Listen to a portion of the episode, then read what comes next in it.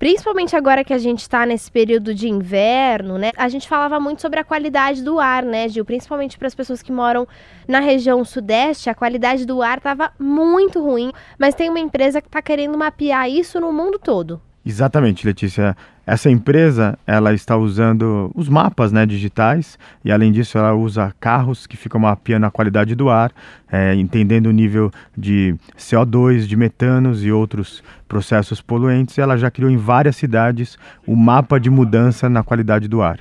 Isso vai ser, vai estar tá sendo instalado agora também na Holanda, é, nos Estados Unidos e, e o projeto é que tudo isso esteja disponível em todos os países né, do nosso planeta para combater a poluição é, nas cidades e em, em todos os continentes. Bom, tomara que esse carro que está circulando aí pelas ruas seja pelo menos um carro que não polua, né? Porque aí já não faz muito sentido eles fazerem esse monitoramento da qualidade do ar, poluindo ainda mais as cidades.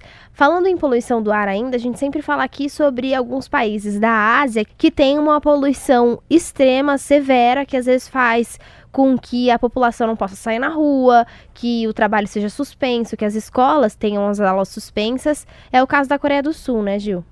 Isso, na Coreia do Sul acabou de ser lançado um tipo de um filtro de ar, ele tem todo um design, é uma, uma máscara para você ser utilizada, os filtros são substituíveis e, e no seu lançamento venderam na primeiro mês 3 mil máscaras nos meses subsequentes, mais de 30 mil máscaras a cada três dias, até que o governo decidiu tirar todos os impostos. E agora, se você for para a Coreia do Sul, provavelmente você vai ver é, quase todo mundo que já utilizava essas máscaras anti-poluição, porque lá tem é, é, grande parte das pessoas, das doenças é atribuídas à poluição e com um grande design. E aí também pegando esse conceito de moda, uma startup francesa criou para o mercado é, de Hong Kong, né, chinês, o, coreano e japonês, um outro tipo de máscara que ela é bem futurista e está sendo um sucesso de vendas. Se você quiser ver essas e outras inovações, entra lá no nosso site bandnewsfm.com.br.